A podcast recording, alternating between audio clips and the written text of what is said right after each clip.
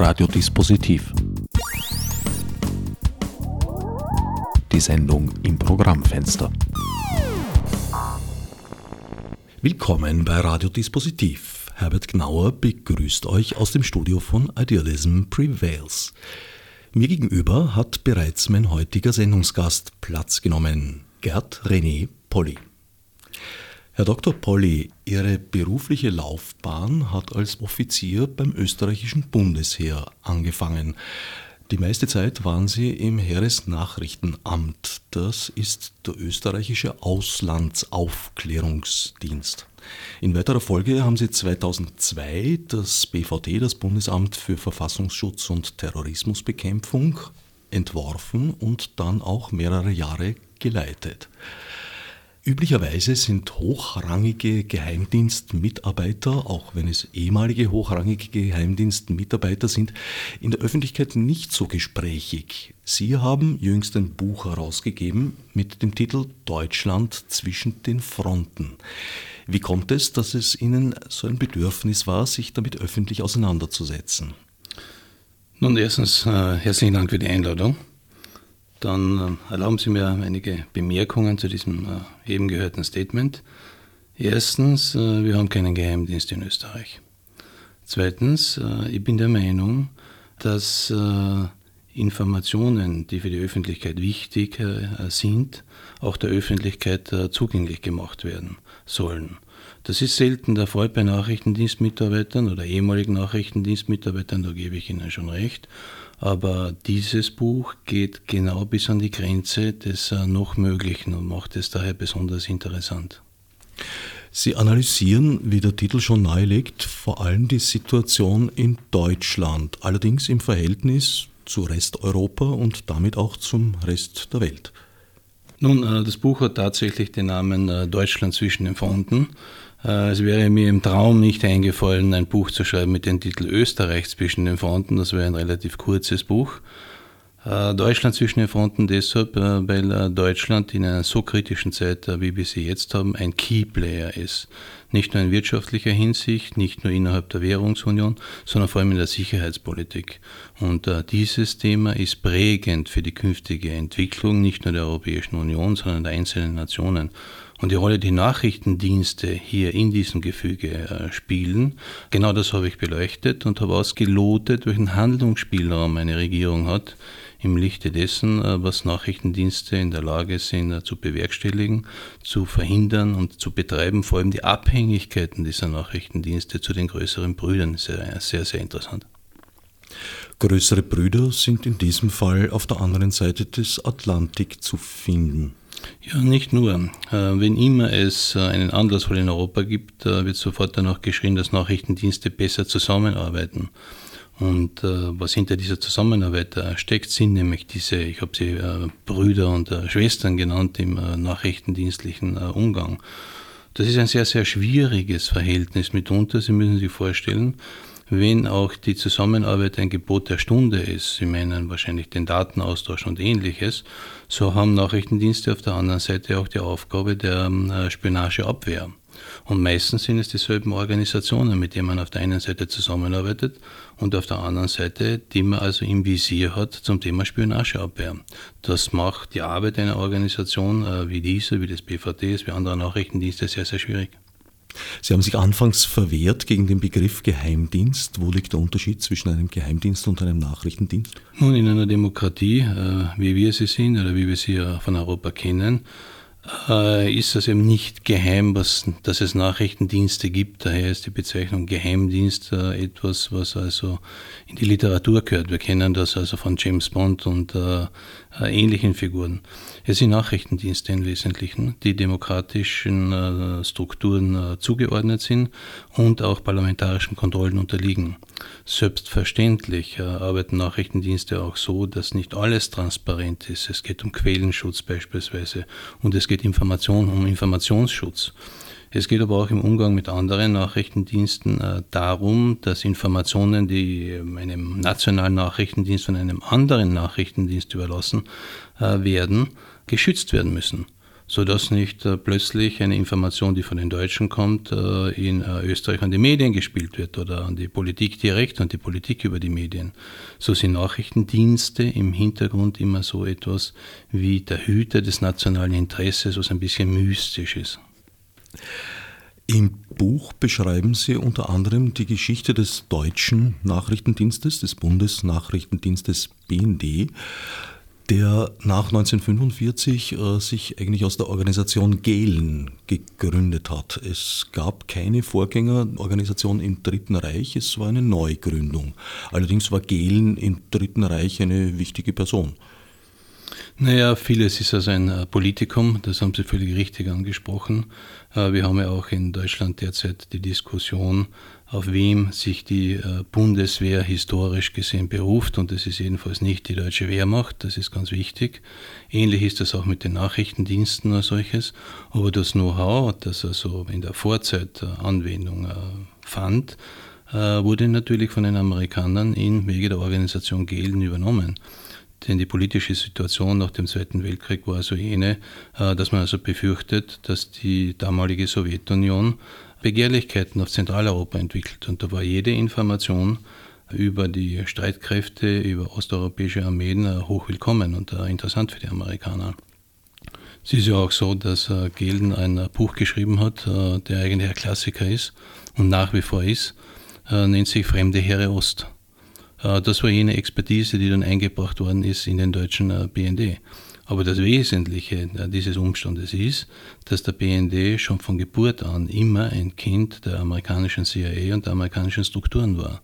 Und äh, hier kämpft der BND bis heute mit diesem Image. Und ein Produkt des Kalten Krieges. Oder ein Instrument des Kalten Nachrichtendienste sind nicht zwangsläufig ein Produkt des Kalten Krieges, sondern die Arbeitstechnik und die Feindbilder sind es.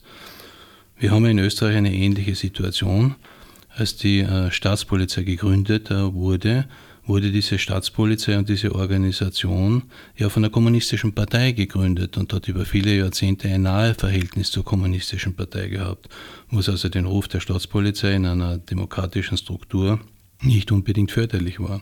So hat also jede Organisation ihre äh, entsprechenden Wurzeln. Aber ist nicht gerade auch Wien eine Drehscheibe für Nachrichtendienste seit dem Wiener Kongress, würde ich mal schätzen? Wahrscheinlich schon viel länger, nicht?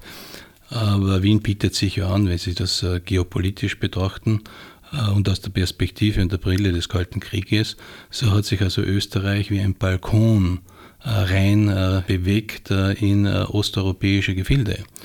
Wien war die östlichste Stadt der westlichen Hemisphäre. Es hat schon einen Grund, warum wir im Burgenland eine Abhörstation haben, die über viele, viele Jahrzehnte äh, für die USA und für die westliche Sicherheit ganz relevant war. Neutralität hin, Neutralität her. Die Königswarte ist schon Burgenland? Absolut. Oh, ich habe gedacht, das ist noch Niederösterreich. die Burgenländer würden sich darüber nicht freuen. Es ist also eine ganz ähnliche Situation wie in Deutschland in Bad Aibling, wo auch Daten gesammelt werden, um amerikanischen Diensten übergeben zu werden. Ja, das hat sich ja auch entwickelt und ist ein bisschen in Vergessenheit geraten. Ähm, manche von uns äh, werden sich noch an die äh, Vorkommnisse rund um die Affäre Echelon erinnern können. Das war also um die Jahrtausendwende und auch davor. Da hat das Europäische Parlament eine Untersuchung gestartet äh, wie stark die Abhörbemühungen äh, vor allem der amerikanischen NSA, aber auch der CIA in Europa sind. Und dort Bad Aibling und auch die Königswarte und auch in der Schweiz gibt es eine solche Station und äh, an verschiedenen Stellen ganz ähnliche, eine zentrale Rolle gespielt. Und die Erkenntnisse, die fast 15 Jahre später einen Snowden auf den Tisch gelegt äh, hat, sind nichts anderes als die Kontinuität und die Fortsetzung äh, dessen, was der Echelon-Report äh, zutage gebracht hat. Warum dieser Echelon-Report politisch nie eine Rolle gespielt hat, das ist eine andere Frage. Aber Sie finden ihn im Internet in ähm, ähm, voller Länge und äh, mit Inhalten, die sind geradezu erstaunlich. Um die Entwicklung in Deutschland zu verstehen, muss man sich auch vor Augen halten, dass Deutschland ja erst in den 90er Jahren des vergangenen Jahrhunderts einen Friedensvertrag bekommen hat. Das heißt, bis zu diesem Zeitpunkt gab es stationierte alliierte Truppen im Land. Naja, Deutschland hat bis heute keinen Friedensvertrag. Aber es gab die äh, 2 plus 4 Verträge und äh, ähnliche Arrangements, die also die deutsche Einheit sichergestellt haben. Das war mit einem Kunstgriff der Verfassung und der Angliederung der DDR möglich unter einer Regierung Kohl. Äh, was aber nicht angetastet wurde, da haben Sie völlig recht, da ist das NATO-Truppenstatut und die Vorrechte, die Alliierte bis heute auf deutschem Territorium haben. Insbesondere was also die Überwachung der Kommunikation anbelangt und die Bewegungsfreiheit der amerikanischen Nachrichtendienste auf deutschem Boden bis heute. Hätte da nicht in den 1990er Jahren eine Separierung stattfinden sollen, eine Differenzierung in deutsche Dienste und in NATO-Dienste, NATO-Belange? Nun, Deutschland ist ein zentrales Mitglied der NATO, äh, so wie es auch die Türkei, äh, Großbritannien und äh, Frankreich ist. Aber die Geschichte der deutschen Einheit ist eine sehr komplexe politische ähm, Situation, wie sie sich damals dargestellt hat.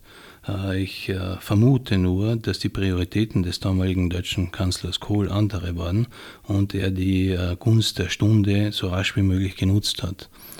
Es lässt Raum zur Spekulation, ob es möglich gewesen wäre, äh, Deutschland äh, so zu positionieren, dass die Rechte der Alliierten, die bis heute bestehen, vor allem der Truppen und der Nachrichtendienste, auf das beschnitten wird oder zurückgeführt ist, was also ein handlungsfreier, demokratischer Staat in aller Regel hat. Das ist in Deutschland nicht der Fall.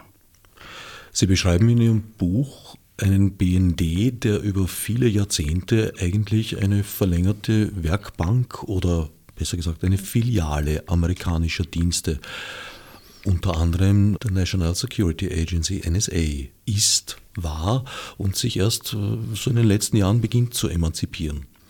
Nun, das ist schon richtig, aber Sie dürfen nicht vergessen, äh, Deutschland ist ein zentrales Element innerhalb der NATO und war also für die Amerikaner immer schon ein zentraler Angelpunkt ihrer Aktivitäten in Europa. Was ich aufgezeigt habe, ist, was das bedeutet äh, für die Handlungsfähigkeit der deutschen Regierung aber auch äh, für die Handlungsfähigkeit der deutschen Industrie. Äh, das Abhören an sich ist ja nicht etwas, äh, was mit dem Abhören beendet ist, sondern das Abhören und das Überwachen der Kommunikation ist ja der Auftakt für weitere operative Aktivitäten.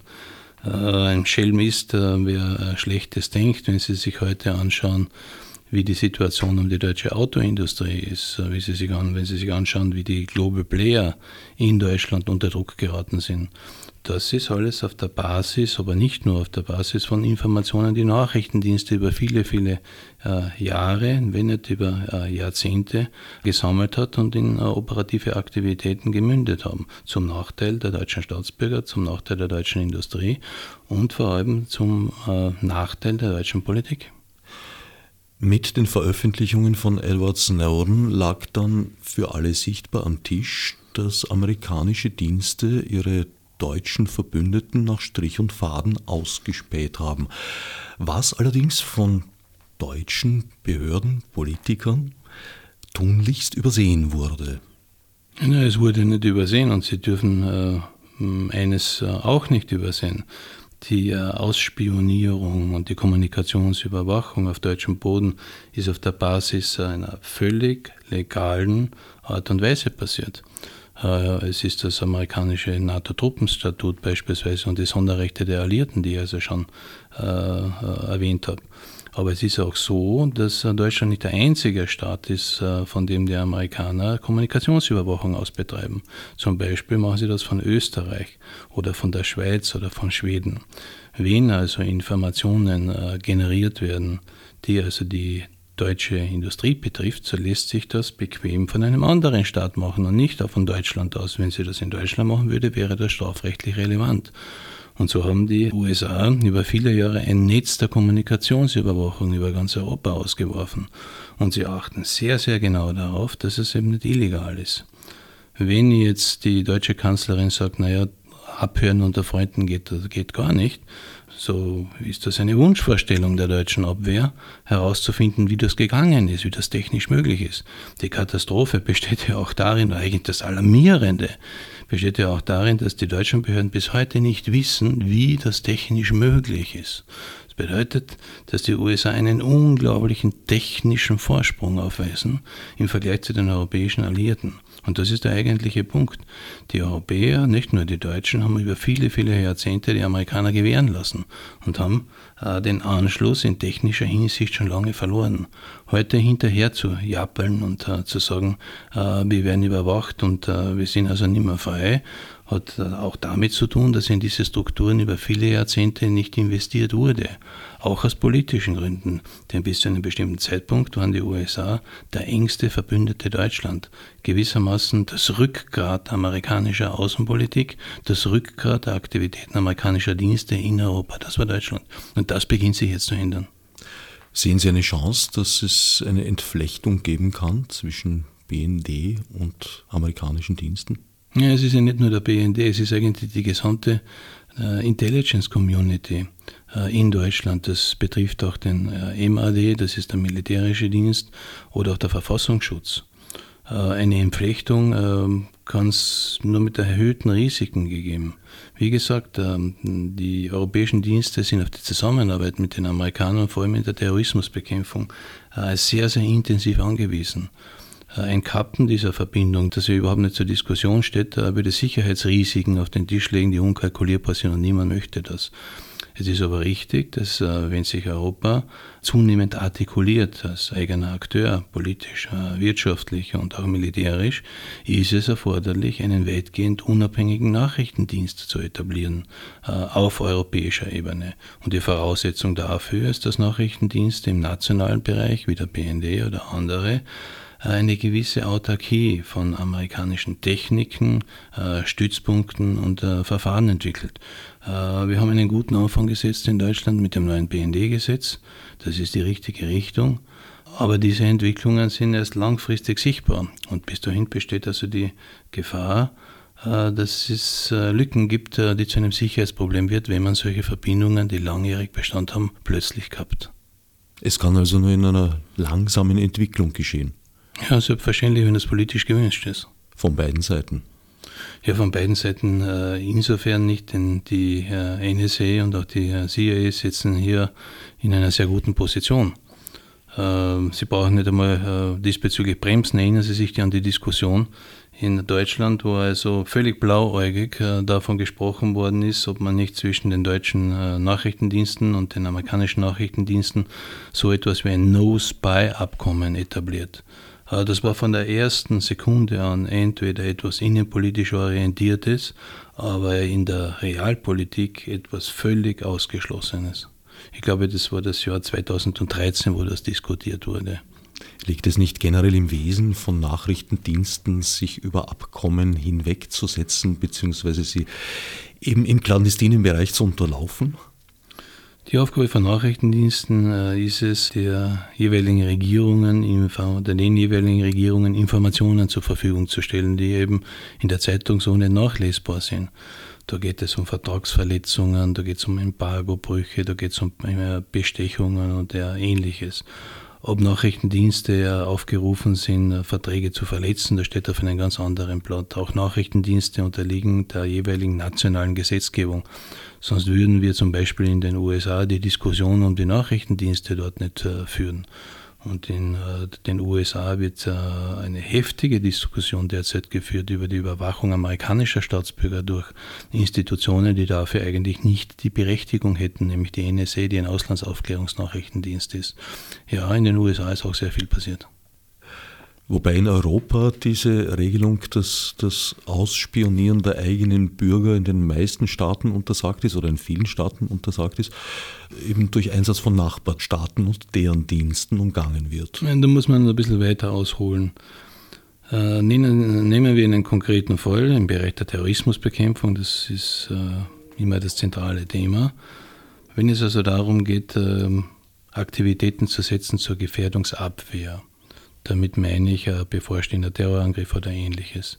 Sind selbstverständlich äh, Staatsbürger äh, oder Gäste oder Nichtstaatsbürger, die sich auf diesem Territorium aufhalten, äh, Angelpunkt und äh, interessant äh, für die Sicherheitsbehörden. Und da gibt es zwei Kategorien von Nachrichtendiensten äh, und unterschiedliche Reaktionsmöglichkeiten. Wenn es sich um eine Sicherheitsbehörde wie in Österreich handelt, da haben wir das Bundesamt für Verfassungsschutz und dieses, diese Behörde möchte, möchte kurz- und mittelfristig eingreifen oder unmittelbar eingreifen, so bedarf es einer richterlichen Genehmigung. Nachrichtendienste greifen ja nicht unmittelbar ein. Es gibt ja nicht die NSA, die also ein SWAT-Team schickt, um also eine terroristische Gefährdung unmittelbar abzuwenden. Dafür gibt es Sicherheitsbehörden. Aber Nachrichtendienste steuern qualitative Informationen bei, um die Sicherheitsbehörden entsprechend agieren zu lassen. Und die Sicherheitsbehörden sind angewiesen, die nationalen Gesetze einzuhalten. Und in Österreich wie in Deutschland ist das eine richterliche Genehmigung. Würden sie das nicht tun, würde der jeweils politische Verantwortliche erpressbar werden und durch Sonne und Mond geschossen werden. Niemand, äh, der auf einer politischen Ebene äh, das zu verantworten hat, äh, äh, würde das also so zulassen. Das ist gewissermaßen so etwas wie indirekte demokratische Kontrolle der Nachrichtendienste, aber zeigt auch den Unterschied zwischen der Arbeit der Sicherheitsbehörden auf der einen Seite und auf der anderen Seite der Geheimdienste. Wenn beide Organisationen zusammenarbeiten, was in den wenigsten Fällen tatsächlich so ist, dann würden wir heute sicherer leben. Das wäre aus Ihrer Sicht zu begrüßen. Ja, selbstverständlich. Wer lebt nicht schon sehr gerne sicher? Aber Sie meinen tatsächlich, dass das die Sicherheit so drastisch erhöhen würde? Ja, von drastisch habe ich nicht gesagt, aber die Zusammenarbeit der Nachrichtendienste beginnt einmal national. Auf der Ebene der Behörden, auf der Ebene der nationalen Behörden mit den nationalen Nachrichtendiensten und erst dann können Sie davon sprechen, wie internationale Informationen ausgetauscht werden. Das schon, aber das ist ein weites Feld.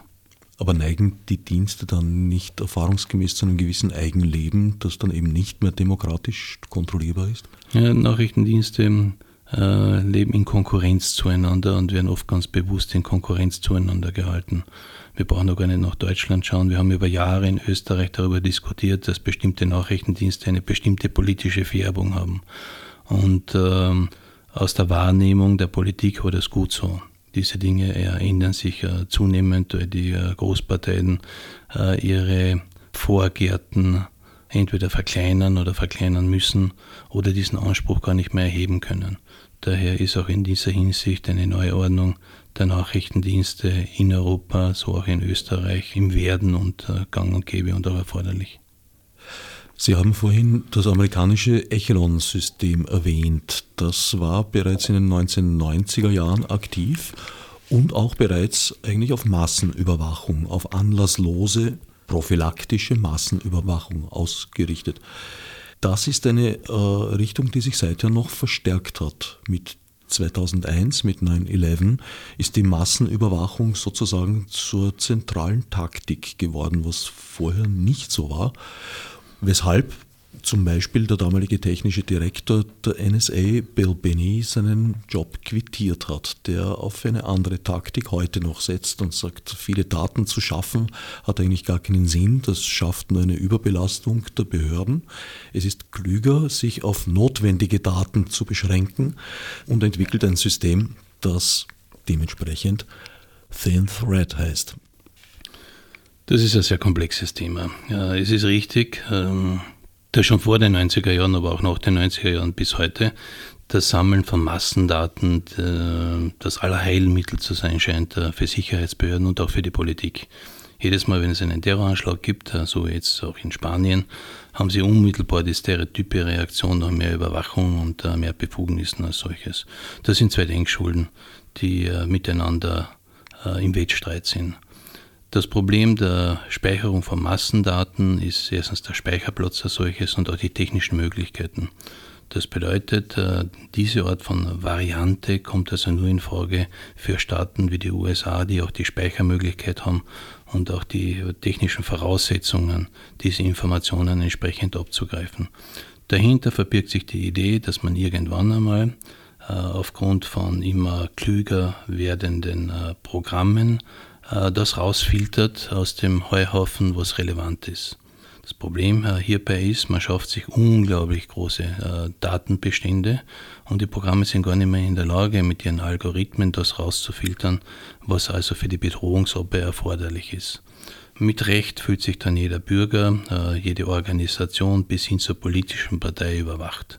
Das ist das amerikanische Konzept seit den 80er Jahren, da hat sich bis heute nichts geändert. Parallel dazu, zu diesen Massendaten, haben sich aber qualitativ hochwertige Programme entwickelt, das überwiegend von der NSA, aber maßgeblich von der CIA benutzt werden. Das bedeutet, man generiert Verdachtsmomente durch Quelleninformationen, äh, durch Gerichtsverfahren und ähnliches. Und aufgrund dieser Verdachtsmomente generiert man ähm, Programme, die in der Lage sind, äh, das rauszufiltern, äh, was man eben braucht für die Aufklärung, für die Operation und ähnliches. Und hier haben wir eine Schnittmenge zwischen dem einen Ansatz der Massenüberwachung und dem anderen Ansatz der gezielten Informationsgenerierung. Ich muss ja, wenn ich Verdachtsmomente habe, diese Informationen irgendwo herbekommen. Ich kann ja nicht zu dem Zeitpunkt, wo ich diesen Verdacht habe, erst beginnen, Informationen zu sammeln, sondern ich muss das ja rückwirkend machen. Und der Grund, warum die Massenüberwachung und die qualitative Überwachung in der Tiefe eine Schnittmenge haben, äh, besteht also darin, dass man, wenn die Verdachtsmomente auftauchen, auf diesen riesigen Datenstock zurückgreifen kann und die Informationen herausselektieren. Das ergibt andere Probleme. Aber das ist derzeit die Realität in der technischen Welt der Nachrichtendienste, wie man das zusammenführt. Ist allerdings kein sehr beruhigender Gedanke, dass hier solche Datenmengen angesammelt werden, deren weiteres Schicksal vor allem völlig unklar ist. In dem Moment, wo diese Daten getauscht werden, zum Beispiel mit einem anderen Dienst, äh, ja, sind sie entfleucht und ihr weiteres Leben ist nicht mehr kontrollierbar. Sie haben da ein richtiges Problem angesprochen, aber wenn Sie dann diesen Heuhaufen von Daten äh, haben, werden ja nicht Heuhaufen gegen Heuhaufen getauscht. Ich möchte ein Beispiel nennen. Österreich ist nicht in der Lage, weltweit diese Daten zu sammeln, aber die USA sind äh, dazu in der Lage. Ein kleinerer Staat ist in der Lage, in einem spezifischen Bereich im Rahmen von einer Ermittlung, einer Untersuchung von Verdachtsmomenten und ähnliches Informationslagen zu generieren. Das sind Telefonnummern beispielsweise, das sind Kontakte, das sind Quelleninformationen, das sind Metadaten heute vor allem. Ne? Diese Metadaten äh, ergeben dann ein gewisses Lagebild. Und dieses Lagebild muss dann international abgeglichen werden, denn es ist eine Illusion zu glauben, dass sie heute aus Österreich heraus Terrorismusbekämpfung machen bis zum Brenner oder bis ins Burgenland runter, sondern es geht um internationale Vernetzungen. Und diese internationalen Vernetzungen haben auch mit Daten zu tun, mit internationalen Daten. Und es gibt einen Herrn dieser internationalen Daten. Das sind entweder die USA oder das jeweilige Land, in dem sie anfallen. Das kann der Nahe Osten sein beispielsweise. Oder das kann die Türkei sein äh, und ähnliches. Und so werden ganz spezifische Daten dann ausgetauscht. Sie haben recht. In dem Augenblick, wo sie Daten austauschen, haben sie also die Kontrolle über diese Daten verloren verloren. Was wir ja nicht einmal in Europa haben, wir haben in Europa kein einheitliches Datenschutzgesetz für den Austausch von solchen Informationen. Und das haben wir schon überhaupt nicht, wenn wir Daten austauschen mit Jordanien, mit dem Irak, mit der Türkei und auch nicht mit den USA. Das ist ein weher Punkt. Aber die Gesellschaft muss sich entscheiden, äh, wo die Schmerzgrenze ist. Ist der Datenschutz äh, das oberste ähm, Kriterium für eine Zusammenarbeit oder ist es die Gefahrenabwehr? Aber unter diesem Deckmantel lässt sich eine Menge anderer Informationen generieren, die nicht nur für die Terrorismusbekämpfung von Relevanz sind. Ich denke hier, äh, es geht um Wirtschaftsspionage, es geht um politische Spionage und ähnliches. Das sind Daten, die noch nicht ausgetauscht werden. Die Tatsache, dass es keine Regelung für den Austausch gibt, heißt allerdings nicht, dass kein Austausch stattfindet. Na, es gibt schon eine Regelung für den Austausch. Nachrichtendienste leben von Geben und Nehmen. Wenn Sie einen Nachrichtendienst betreiben und Sie geben nie Informationen über den großen Teich oder äh, aus Ihren Datenbeständen raus, so werden Sie auch nichts kriegen. Meine, die ganze Datenschutzdiskussion ist eigentlich ein bisschen, sagen wir, zurückgeblieben, lächerlich und kurzsichtig. Wir diskutieren in Österreich über Datenschutz und über äh, Rufdaten und äh, Metadaten und über das äh, Datensammeln und äh, uns fällt also nicht auf, dass wir über nationalstaatliche äh, Dinge sprechen, nämlich wie wir das in unserem Bereich äh, rechtlich regeln, Vorratsdatenspeicherung. Es ist aber auch wichtig zu sehen, worüber wir nicht sprechen, was es schon gibt. Die Vorratsdatenspeicherung ist etwas, was schon sehr, sehr lange existiert. Nur die Polizei und die Sicherheitsbehörden, die eigenen, haben darauf keinen Zugriff. Vorratsdatenspeicherung ist genau das, was Sie als Heuhaufen bezeichnet haben, das, was die NSA schon seit den 90er Jahren macht. Die NSA und die amerikanischen Dienste sind nicht angewiesen auf gesetzliche Regelung für Vorratsdatenspeicherung, schon gar nicht, was solche Vorratsdatenspeicherung in anderen Ländern anbelangt. Ich habe es noch nie erlebt, dass ein großer Nachrichtendienst einer Polizeibehörde gegangen ist und um Informationen ersucht hat, personenbezogener Art oder anderer. Ganz einfach deshalb, weil diese Nachrichtendienste diese Informationen schon seit Jahren, äh, vielleicht sogar schon Jahrzehnten in ihren Datenbanken haben. Die sind auf diese Kooperation gar nicht angewiesen. Die Vorratsdatenspeicherung, um dieses Thema äh, anzusprechen, ist ein nationales Thema zwischen äh, Gesetzgebung auf der einen Seite und den Zugriffsbefugnissen der jeweiligen Sicherheitsbehörden. Sicherheitsbehörden. Das ist in Österreich die Kriminalpolizei, das BVD, das ist in Deutschland die Kriminalpolizei und verschiedene andere Behörden ebenso. Die Nachrichtendienste brauchen das nicht. Das ist sogar so weit, dass sich ein äh, NSA-Direktor äh, diesbezüglich, ich glaube es war der Heiden, geäußert hat, im Jahr 13 oder 2013 oder 2014, er gesagt hat, die ganze Diskussion über die Vorratsdatenspeicherung ist geradezu lächerlich, denn es geht nur darum, dass auch die Polizei und die Sicherheitsbehörden dieselben Möglichkeiten haben möchten wie wir, wie wir und meint damit Geheimdienste. Äh, das ist eine Diskussion, vor der sich also die alternative Szene äh, spannen lässt, genauso wie die professionellen Datenschützer. Wenn Sie aber ein bisschen darüber hinausschauen, was denn tatsächlich die Realität ist, so also relativiert sich das sehr drastisch. Abgesehen davon gibt es natürlich auch bei uns Bereiche, wo Vorratsdatenspeicherung durchgehend stattgefunden hat, zum Beispiel im Bereich des Passenger Name Records, also die Daten von Fluggästen sind die ganze Zeit über gespeichert worden. Ja, die Europäische Union hat erst kürzlich äh, aufgeschlossen zu den Bestimmungen, die die äh, USA diesbezüglich haben. Ja, da ist vieles ähm, unklar. Wenn Sie heute ein Flugzeug äh, besteigen, sind Ihre Daten registriert.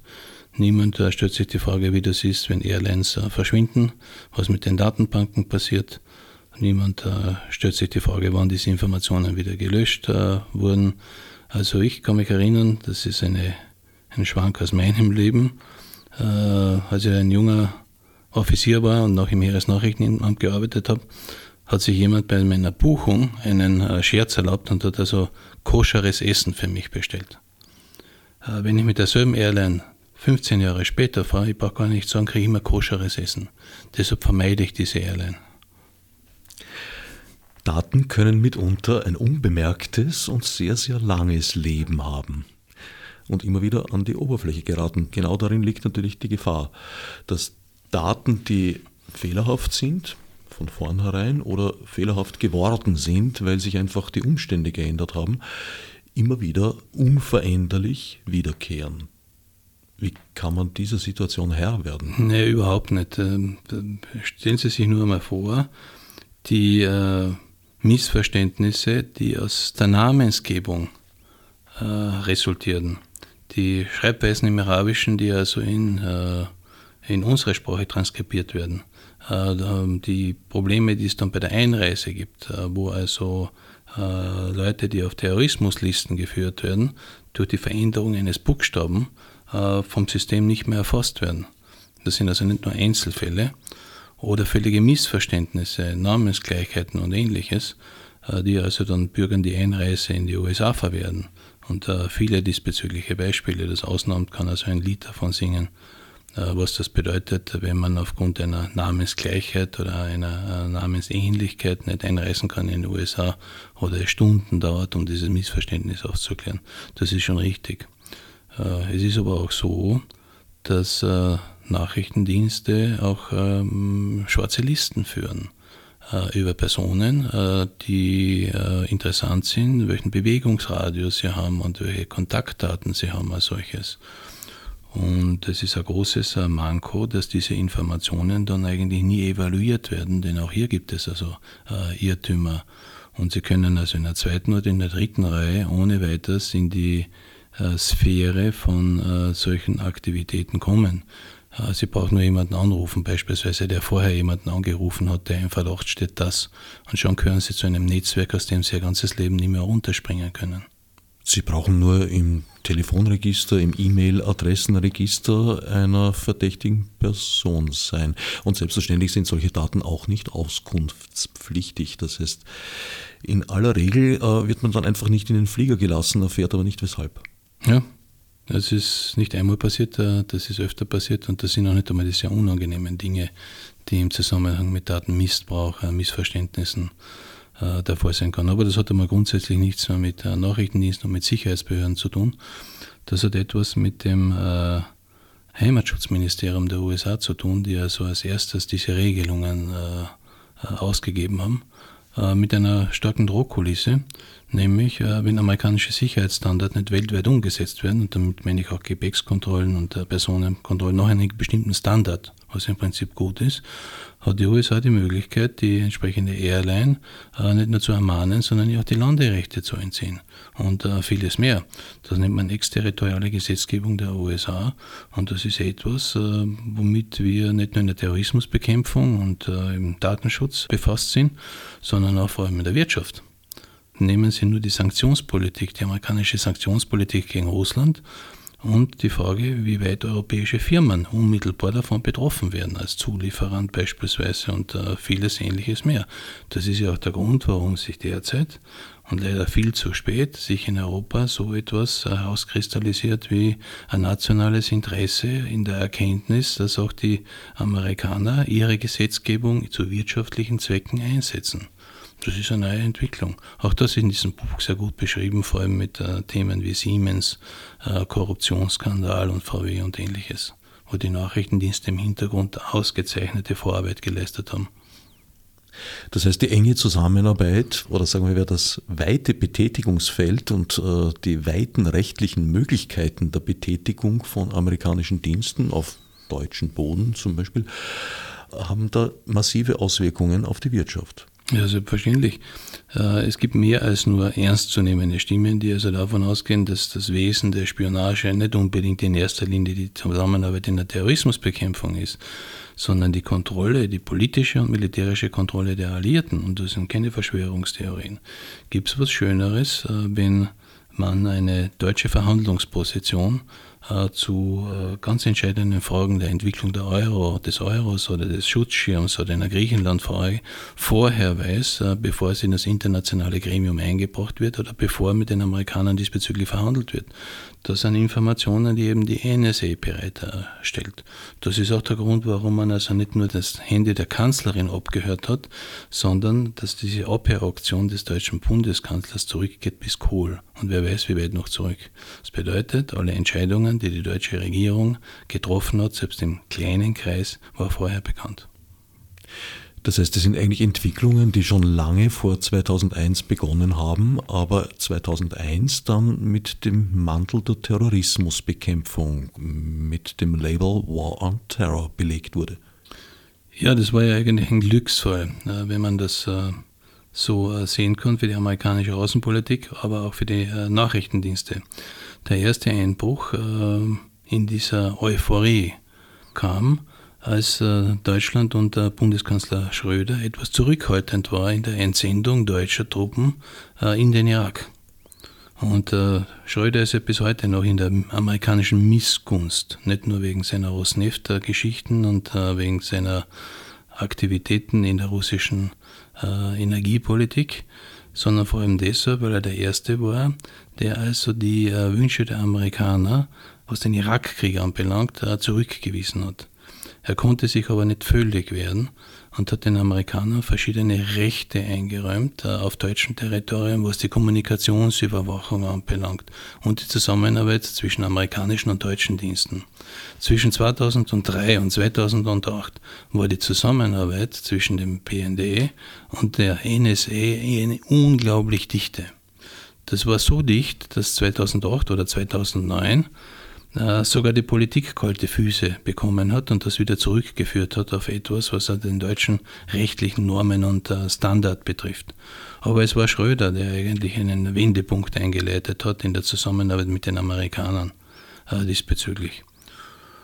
Und zwischen 2009 und äh, heute hat man zwar versucht, die Zusammenarbeit etwas äh, zu entflechten, aber es ist aufgrund der Terrorismusbekämpfung nur bedingt möglich gewesen. Denn wie gesagt, die technische Überlegenheit der amerikanischen Dienste auch auf deutschem Boden ist so enorm, äh, dass die Deutschen auf diese Technik angewiesen sind, bis heute angewiesen sind. Äh, und es die Zusammenarbeit in der Terrorismusbekämpfung gar nicht zulässt, diese Zusammenarbeit von heute auf morgen dramatisch zu reduzieren, obwohl ich glaube, dass die deutschen Dienste und auch die deutsche Politik nichts anderes mehr möchte als das. Beruht die technische Überlegenheit nicht zu einem guten Teil einfach darauf, dass amerikanische Hardware überproportional im Einsatz ist? Es ist ein ganzes Paket. Den USA ist es eigentlich gelungen, das Internet, ich darf das ein bisschen einfach ausdrücken, äh, zu beherrschen, zu besetzen. Wenn Sie sich schauen, wie das weltweite Internet aufgebaut ist, äh, welche, über welche Backbones es verfügt, äh, so ist die Aussage eigentlich äh, völlig richtig, dass alles, was also im Netz verbreitet wird, auch den Zugriff der amerikanischen Technik ausgesetzt ist. Das ist also gewissermaßen das, was vor dem Heuhaufen liegt, äh, klarerweise. Es gibt aber auch andere Tendenzen derzeit, zum Beispiel in Russland, äh, sich vom IBAN-System äh, abzukoppeln, ein eigenes Internet aufzubauen, wie wir das zum Beispiel in China erleben oder auch in der Russischen Föderation. Das ist die Gegenbewegung diesbezüglich. So etwas sehe ich in Europa nicht, wir sind weit davon entfernt, weil wir die Größe nicht haben, auch die Kapazität nicht haben und auch die politische Einigkeit nicht haben. Wir haben so viele Staaten mit so viel Expertise, die teilweise enorm ist in einzelnen Bereichen, die jedoch ähm, nicht in dieser Art und Weise zusammengeführt werden kann, wie das in den USA der Fall ist. Die Vereinigten Staaten von Europa sind auch in technischer Hinsicht weit weg von jeder Realisierung. Wir haben vorher gesprochen über die Bedeutung des War on Terror für die weitere Entwicklung. Für wie plausibel halten Sie die Erklärung der amerikanischen Bundesregierung für die Attentate von 9-11? Naja, da sind wir in einem heiklen Bereich. Ich äh, kenne die Verschwörungstheorien selbstverständlich. Es gibt ein paar Punkte, die diskussionswürdig sind, wie so eine CNN-Kamera gerade just zu dem Zeitpunkt äh, live sendet und verschiedene andere Dinge. Aber aufgrund meiner Erfahrung und äh, es ist ja doch schon einiges an Zeit vergangen, ich halte einen Fake für unmöglich. Und zwar aus einer ganz einfachen äh, Überlegung heraus um so etwas aktiv zu betreiben, bedarf es einer unglaublichen Vorbereitung. Äh, ob das jetzt äh, Sprengstoff ist oder ob das die Platzierung ist oder ob das die Leute ist, die das also in, in Position bringen. Es ist aus heutiger Sicht völlig ausgeschlossen, dass man eine solche Operation, sollte sie denn je stattgefunden haben, tatsächlich verheimlichen kann. Es gibt immer jemanden, der redet. Das Risiko ist viel zu groß und der politische Schaden äh, ist von äh, nationalem Ausmaß, sollte da irgendetwas aufkommen. Äh, nein, ich glaube nicht an Verschwörungstheorien, obwohl es äh, einzelne Perspektiven gegeben hat, die diese befeuern mögen. Allerdings kommt auch die Erklärung der amerikanischen Bundesregierung für die Vorkommnisse nicht ohne Verschwörung aus, ganz im Gegenteil, und bleibt bis zu einem gewissen Grad auch Theorie. Also für mich ein erstaunlicher Punkt ist doch, dass äh, zwei Flugzeuge in zwei Gebäude geflogen sind, aber drei Gebäude eingestürzt sind. Von WTC 7 ist selten die Rede. Kenne diese äh, Theorien, aber äh, wie gesagt, es ist müßig, über Verschwörungstheorien zu reden.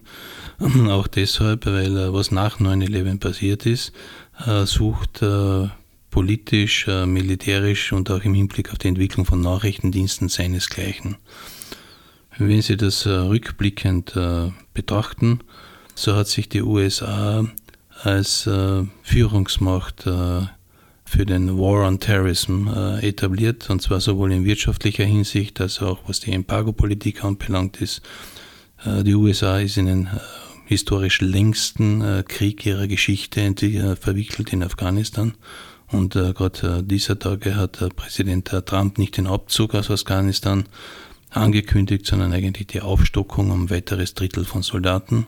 Das ist also etwas, was ein bisschen überraschend war. Andererseits doch nicht, weil man sieht, dass also die Politik des Weißen Hauses zunehmend von den Generälen bestimmt ist und es offenbar äh, eine ähnliche Mentalität zwischen der Persönlichkeit des Präsidenten und der Mentalität der Generäle gibt, im Gegensatz zu den Wirtschaftskapitänen, die immer so äh, sukzessive die äh, Zusammenarbeit aufkündigen. Das ist auch eine interessante Entwicklung.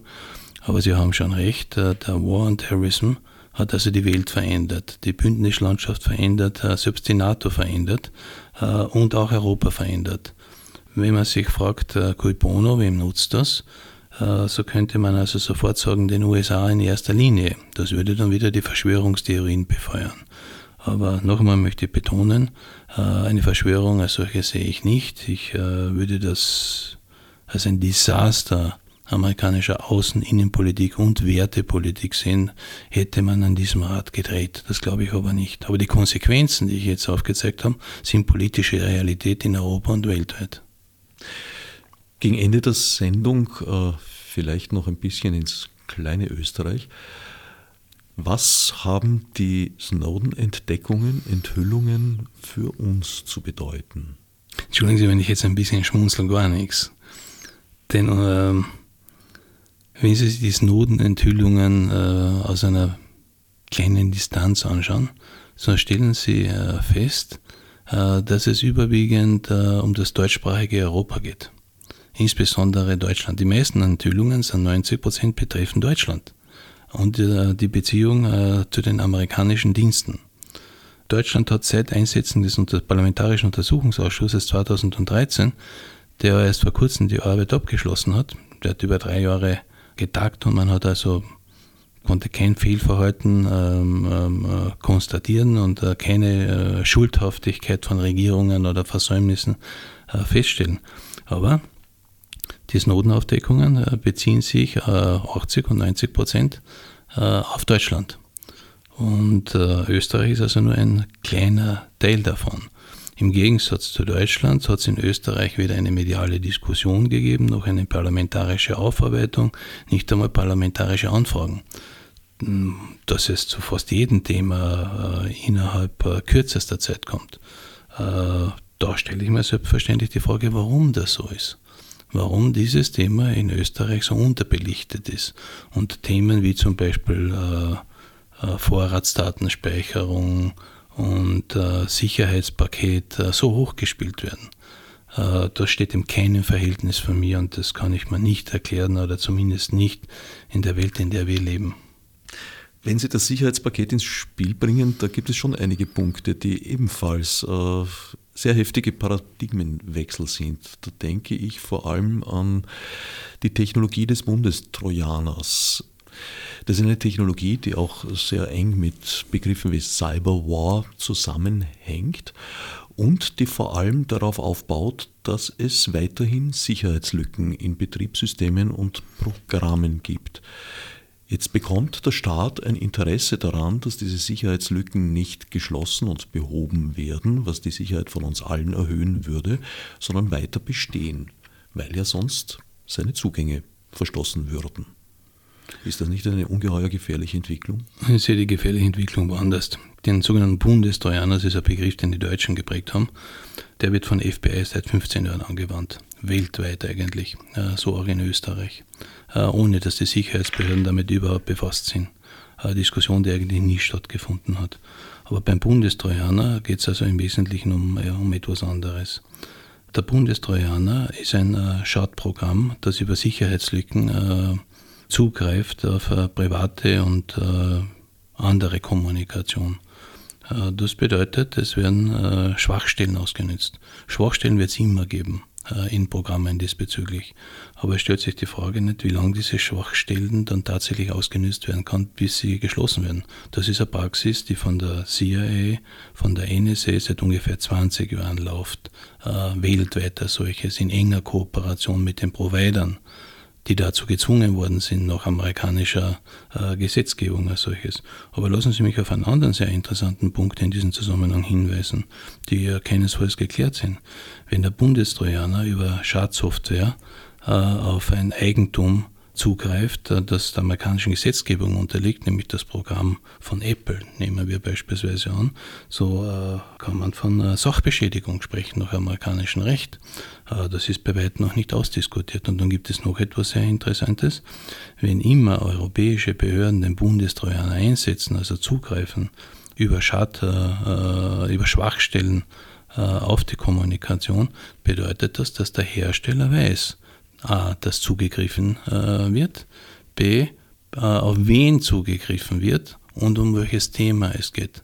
Mit anderen Worten, die amerikanischen Sicherheitsbehörden sind in der Lage, die europäischen Sicherheitsbehörden in ihrer Tätigkeit über den Einsatz dieser Trojaner äh, nicht nur zu verfolgen, äh, sondern auch entsprechend einzuschätzen. Die Qualität der Fälle, die Anzahl der Fälle, die regionale Bedeutung, alles das, was Metadaten hergeben. Und Ermittlungen und Erkenntnisse laufen heute im technischen Bereich überwiegend über Metadaten. Das sind Themen, die also äh, für die Sicherheitsbehörden noch offene Themen sind. Aber in vielen Fällen ist der Hersteller der Software sich der Sicherheitslücken nicht bewusst. In den meisten Fällen nicht, sonst würde er sie erschließen. Und dass diese Snowden-Affäre ihren Höhepunkt entgegengesteuert hat, das war 2014, äh, war das ja so, dass die amerikanischen Nachrichtendienste von damaligen Präsidenten angehalten worden sind, zusammenzuarbeiten mit den Providern, um Sicherheitslücken zu schließen. Nur das ist ungefähr genauso naiv, wie würde man zwischen Deutschland und der NSA ein No-Spy-Abkommen schließen. Nachrichtendienste leben von solchen Sicherheitslücken als solches. Was früher Quellen waren, also menschliche Zugänge, Gesprächsabschöpfungen, Hintergrundinformationen, sind heute Metadaten äh, und sind solche Zugänge, um solche Metadaten zu bekommen. Aber das wird sich nicht ändern, äh, auch wenn wir die Diskussion in diesem Bereich in Europa vorantreiben. Ähm, äh, Metadaten und äh, Bundestrojaner und äh, Sicherheitslücken ist eine Realität in der Aufklärung nicht nur der Sicherheitsbehörden, sondern auch äh, der Geschäftemacherei und der organisierten Kriminalität in diesem Bereich. Das sehe ich eben auch als ein Problem und ist es nicht mindestens ebenso naiv anzunehmen, dass eine entdeckte Sicherheitslücke jetzt nicht auch von jemand anderem entdeckt werden könnte. Das heißt, es ist in meiner Wahrnehmung so ein bisschen das Denken aus dem Kalten Krieg noch vorhanden. Wir sammeln Waffen, wir stellen sie in Arsenale, damit wir sie im Ernstfall zur Verfügung haben. Aber genau das ist ja mit Sicherheitslücken eben nicht möglich. Es gibt da ja keine Exklusivität dann, wenn man sie gekauft hat. Mit dem Kalten Krieg würde ich das nicht vergleichen. Es ist eine richtige Industrie, die sich hier entwickelt hat. Als ich 2008, äh, 2009 als Leiter der Konzernsicherheit bei Siemens gearbeitet habe, waren wir seinerzeit schon mit Freelancern konfrontiert, die also Sicherheitslücken äh, an äh, den Global Player verkaufen wollten und das auch tatsächlich getan haben, weil sonst der Schaden wesentlich größer ist. Äh, sie haben eine richtige Industrie, die sich mit diesen Sicherheitslücken befasst und äh, der Preis, der für solche Sicherheitslücken gezahlt wird, geht in die Millionen mitunter, wenn es sich um Software von Microsoft handelt oder anderen großen Anbietern. Äh, das wird sich auch künftig nicht ändern, denn Sicherheitslücken werden immer auftreten und die Technik und das Finden von Sicherheitslücken hat sich ja auch wesentlich verändert. Aber Sie haben schon recht, nämlich in einem Punkt. Äh, was wir heute äh, staatlich zur Aufklärung und Kommunikationsüberwachung verwenden, landet morgen und übermorgen bei der organisierten Kriminalität. Das sind ja auch die Probleme, äh, mit denen die Wirtschaft zu kämpfen hat in Themen wie Betriebs- und Industriespionage. Das waren alles Dinge und Softwarepakete und Methoden, die früher ausschließlich Nachrichtendiensten vorbehalten waren. Heutzutage sind wir damit konfrontiert, dass kriminelle Kreise diese Mittel anwenden. Und wenn Sie sich schauen, was im Zuge der Snowden-Affäre alles ins Netz gestellt worden ist an Programmen diesbezüglich, können wir uns noch auf einiges gefasst machen. Das ist natürlich der nächste Punkt, dass der Staat beginnt, in ja, sehr dunkelschwarze Märkte zu investieren. Ist absolut korrekt. Wäre nicht die einzige Möglichkeit, dagegen zu steuern, eben eine sicherlich nicht von allen eingehaltene, aber doch vielleicht von vielen dann eingehaltene Verpflichtung zur Publikation. Das heißt, eine Verpflichtung zunächst Sicherheitslücken an den Erzeuger der Software bekannt zu geben und wenn der nicht in einer angemessenen Zeit reagiert und die Lücke schließt, weltweit zu publizieren? Ja, so ein äh, System äh, gibt es ja in den USA und es werden auch Sicherheitslücken äh, rückgemeldet an die Hersteller, aber nur solche, die von den Diensten nicht genutzt werden können. Also mit anderen Worten, wenn das nationale Interesse überwiegt, solche Sicherheitslücken nicht an den Hersteller zu melden, dann werden diese Sicherheitslücken von Diensten eingesetzt und das wird auch weiter so bleiben. Äh, die äh, Forderung einer generellen Lösung in diesem Bereich ich für illusorisch, denn Sie können ja nicht auf der einen Seite den Staatstrojaner in einem Gesetz etablieren äh, und darüber diskutieren und im selben Moment sagen, naja, aber dieser Staatstrojaner muss also in dem Augenblick, wo er aktiv wird, den Hersteller gemeldet werden, um die Sicherheitslücke zu schließen. Aber was wäre die Konsequenz? Der Staat braucht einen anderen Staatstrojaner und wo ist dann da das Ende und was kostet das? Ist doch besser, man nutzt einen Staatstrojaner, den man schon hat und den man nicht meldet, das ist viel kostengünstiger für Sicherheitsbehörden äh, als dass man diese Meldepflichten einführt. Genau dieses Dilemma diese Entscheidungsnot lässt mich eigentlich zum Schluss kommen, dass diese Technologie per se abzulehnen ist, weil sie ungeheure, nicht kalkulierbare Risiken beinhaltet. Ja, da haben Sie absolut recht, aber der Punkt ist der, diese Technologie wird heute schon angewendet im großen Ausmaß von Kriminellen. Nur der Staat ist das äh, Problem, hat diese Möglichkeiten nicht. Ja, aber hier Waffengleichheit erzielen zu wollen, ist ja eine Endlosspirale. Also man kann es eigentlich nur aushebeln, indem man es eben unterläuft, indem man dafür sorgt, dass es möglichst wenige Sicherheitslücken gibt. Ja, da müssen Sie beim Hersteller ansetzen, der ohne dieses Interesse hat, dass es so wenig wie möglich Sicherheitslücken gibt. Aber es gibt sie. Wenn der Staat sich aus diesem Business ausklinken würde, würde er dieses Business und dieses Segment äh, Kräften und Elementen überlassen aus dem Bereich der organisierten Kriminalität oder der einfachen Kriminalität sie können also einen Krieg nicht verhindern, indem sie einseitig abrüsten. Ich glaube, das wissen wir seit den 80er Jahren. Äh, genau das ist also jetzt auch der Fall, wenn wir also von Cyberkriminalität und der War on Terrorism und ähm, Cyberwar sprechen. Allerdings halte ich auch die Möglichkeit, auch für große Staaten Märkte wie diese lenken zu können, für eigentlich genauso illusorisch und den Glauben daran einigermaßen naiv. Äh, mag den Gedanken, den Sie aufgebracht haben, dass wir uns wie in den 80er Jahren äh, in einer Art Rüstungsspirale befinden. Äh, und zwar im Cyberbereich, das ist richtig. In einer Rüstungsspirale, die eigentlich der Staat und die Sicherheitsbehörden gar nicht gewinnen können. Sie können sie deshalb nicht gewinnen, weil sie nicht die Ressourcen und auch nicht die Möglichkeiten haben, mit der organisierten Kriminalität Schritt zu fassen. Und weil die Nachrichtendienste, wie äh, äh die Snowden-Affäre gezeigt hat, weltweit in diesem Bereich diskreditiert werden und weiter diskreditiert werden in den USA und in Europa gleichzeitig. Und das Buch zeigt ein bisschen, äh, was sich hinter den Kulissen tut äh, und äh, welche Möglichkeiten es gibt, hier entweder zu entkommen oder aufzurüsten. Besagtes Buch von Dr. Gerd Polly, Deutschland zwischen den Fronten, erschienen im Finanzbuchverlag. In jedem Fall eine Menge Hintergrundinformation und gute Ausgangsbasis für künftige Diskussionen. Ja, das finde ich auch und herzlichen Dank für die Einladung und freue mich auf äh, die nächste Gelegenheit. Ich danke Dr. Gerd Polly für das Gespräch und allen anderen fürs Zuhören. Als Nef